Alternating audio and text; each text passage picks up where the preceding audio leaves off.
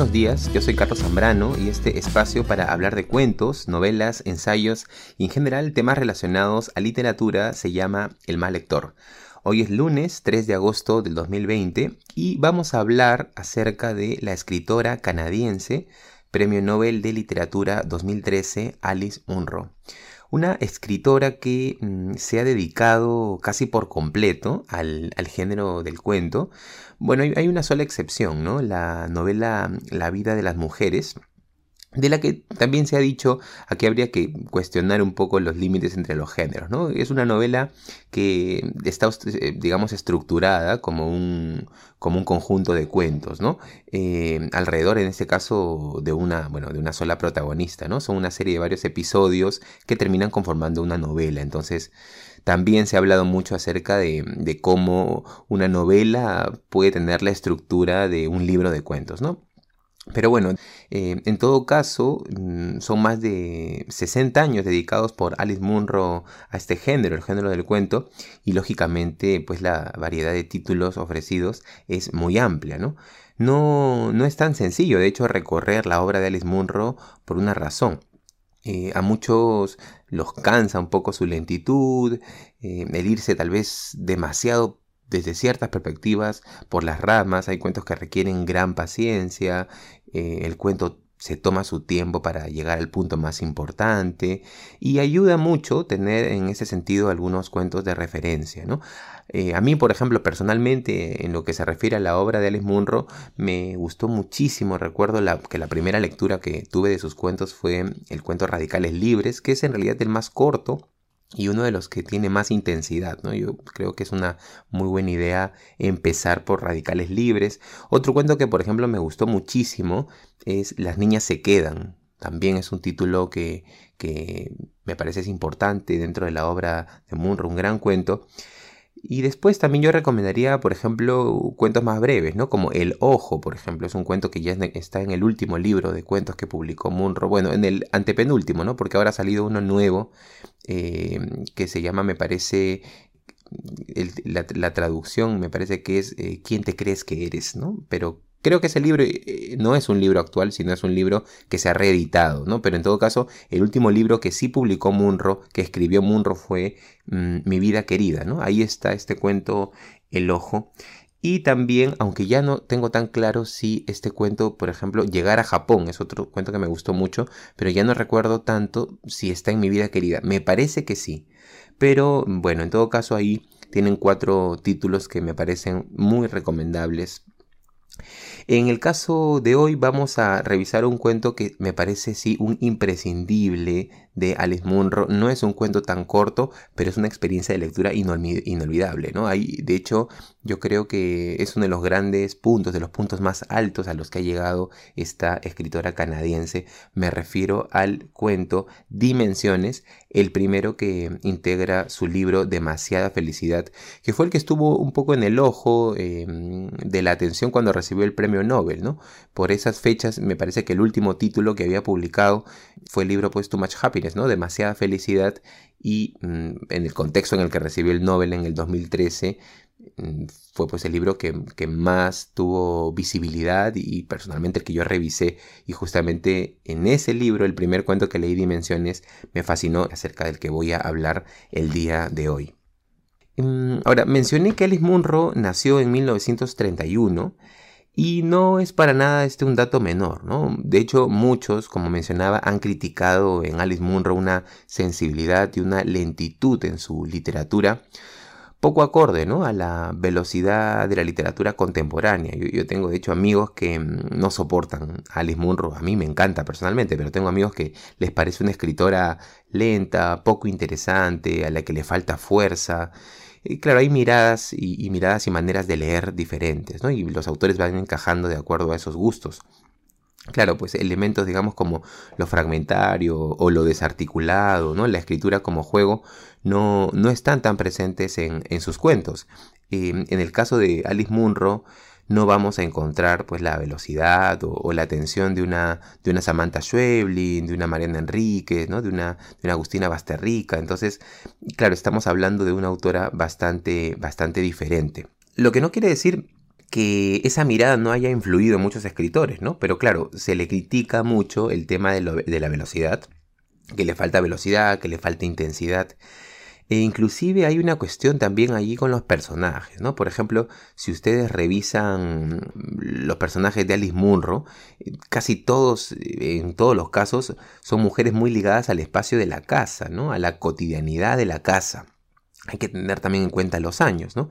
En el caso de Alice Munro, esa cotidianidad mm, trabaja, por ejemplo, yo diría desde preguntas eh, como cómo una mujer se relaciona con, con la crianza de los hijos o con las labores domésticas, pero también, hay que decirlo, al mismo tiempo con el deseo o con la infidelidad, que es un tema muy presente en muchos de sus cuentos.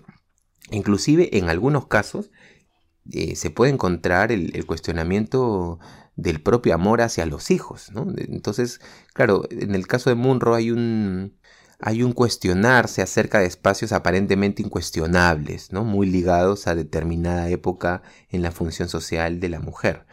Mm, en ese sentido, yo diría, todavía hablando en términos muy generales, eh, acerca de, elementos que son transversales a la obra de Alice Munro, que eh, se repite mucho también la idea del escape, ¿no?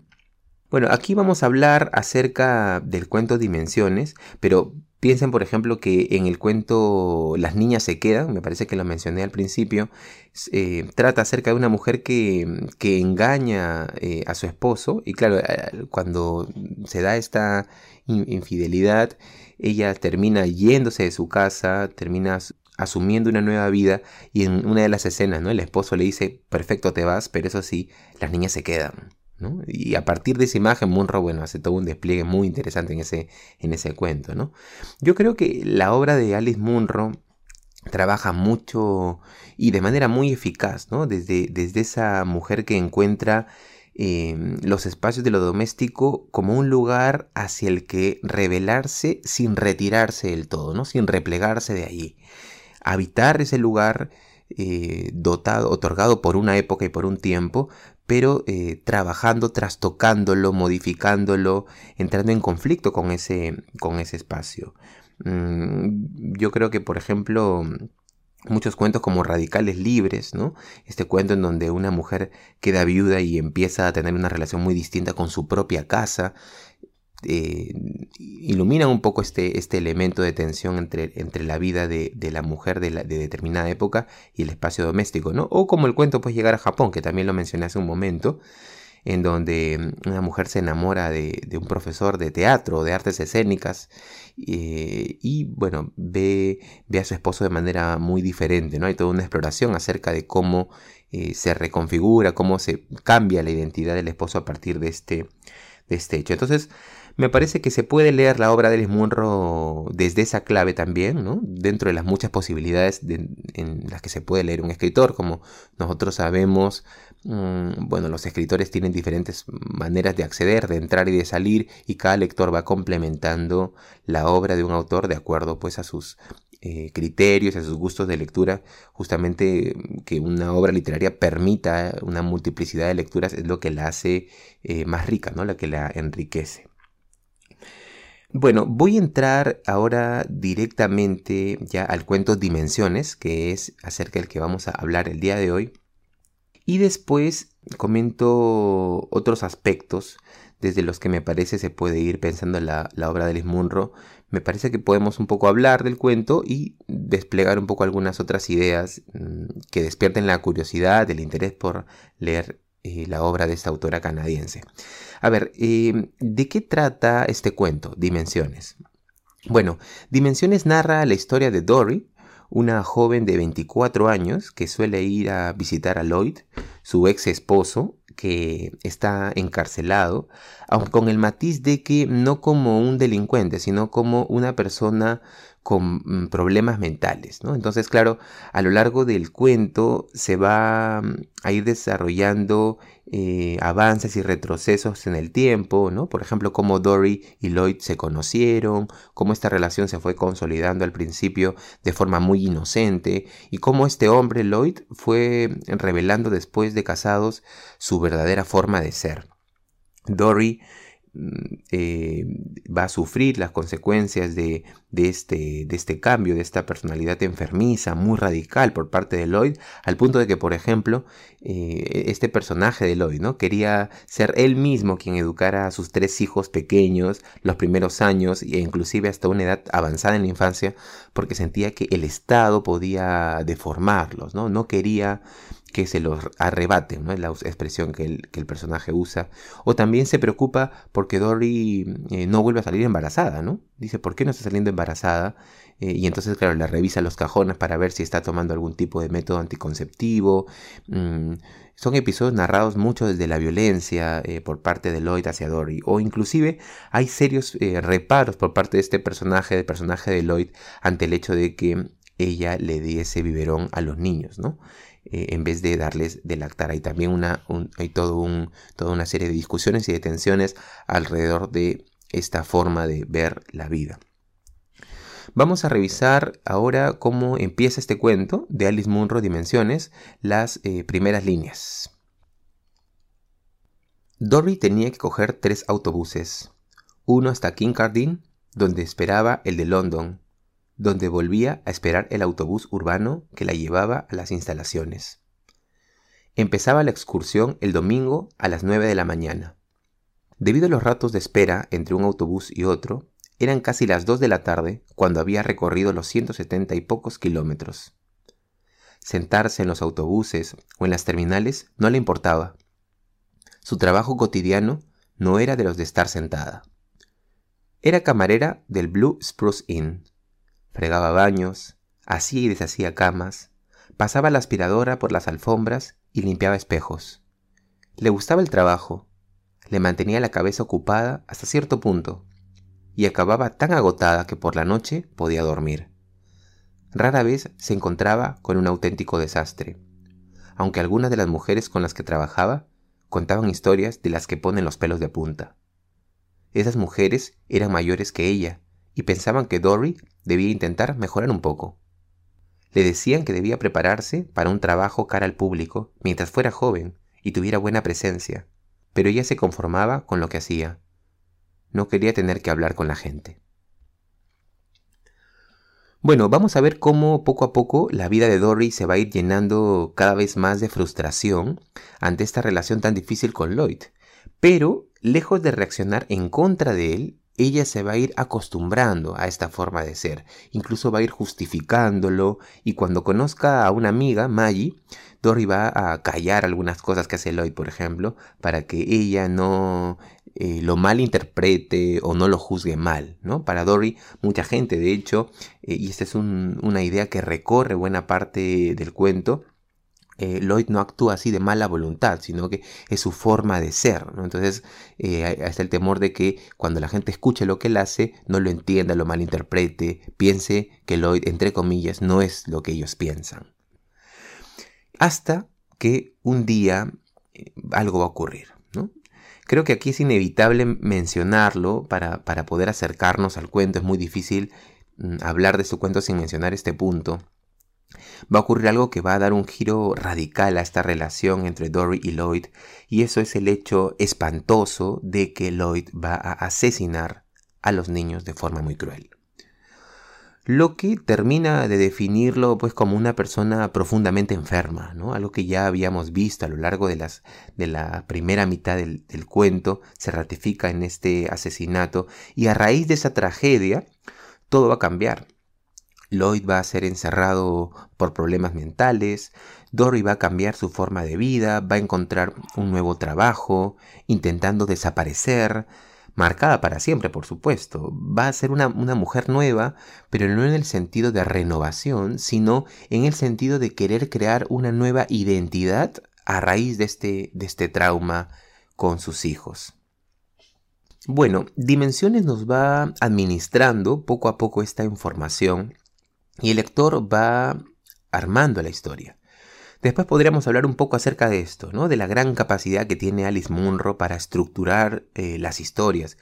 Pero en todo caso, el cuento toma como eje central estas visitas que a veces hace Dory a Lloyd eh, años después y también en los pensamientos del mismo personaje de Dory, porque una de las consecuencias también de este asesinato, de esta tragedia, es que ella va a buscar dentro de la renovación personal, por supuesto, ayuda psicológica a través de la señora Sands, ¿no? A la que le va contando cómo fueron los años con Lloyd y también van a conversar sobre lo conveniente o, o no de seguir visitándolo, ¿no? Al punto de que Dory decidirá que tal vez es momento de parar y no verlo nunca más. En ese contexto justamente es eh, en el que empieza el cuento, ¿no? En una de estas visitas que podría ser la última. Ahora, eh, Lloyd siempre se presenta como un personaje perturbado, ¿no? En esas conversaciones, por ejemplo, que tienen en la cárcel, eh, se muestra perturbadoramente tranquilo. Uno, uno, pasa por esas páginas y mm, realmente percibe un desequilibrio, ¿no? Una tranquilidad que, termina siendo inclusive muy tensionante, ¿no? Y aquí yo diría, digamos, al margen de la valoración moral que se puede hacer eh, acerca de este personaje eh, que está muy bien dibujado, ¿no? Munro lo trabaja como, como, una experta en perfilar personajes, ¿no? La frialdad y al mismo tiempo esa inocencia con la que habla Lloyd, ¿no? Ambos van a conversar de diferentes temas, ¿no? Ya en diferentes también oportunidades, pero en este caso, bueno, van a hablar de diferentes temas, siempre desde la extrañeza, ¿no? Em, desde eso que alguna vez fueron y ya no son más, hasta que un día Lloyd le dice que tiene algo importante que confesarle. Voy a leer el fragmento. Este fragmento es un poco extenso, pero creo que se justifica para abordar el momento y ustedes entiendan, o al menos tengan una idea, de qué es lo que ocurre en esta, en esta conversación entre Lloyd y Dory. ¿Qué es eso que solo puedes contarme personalmente?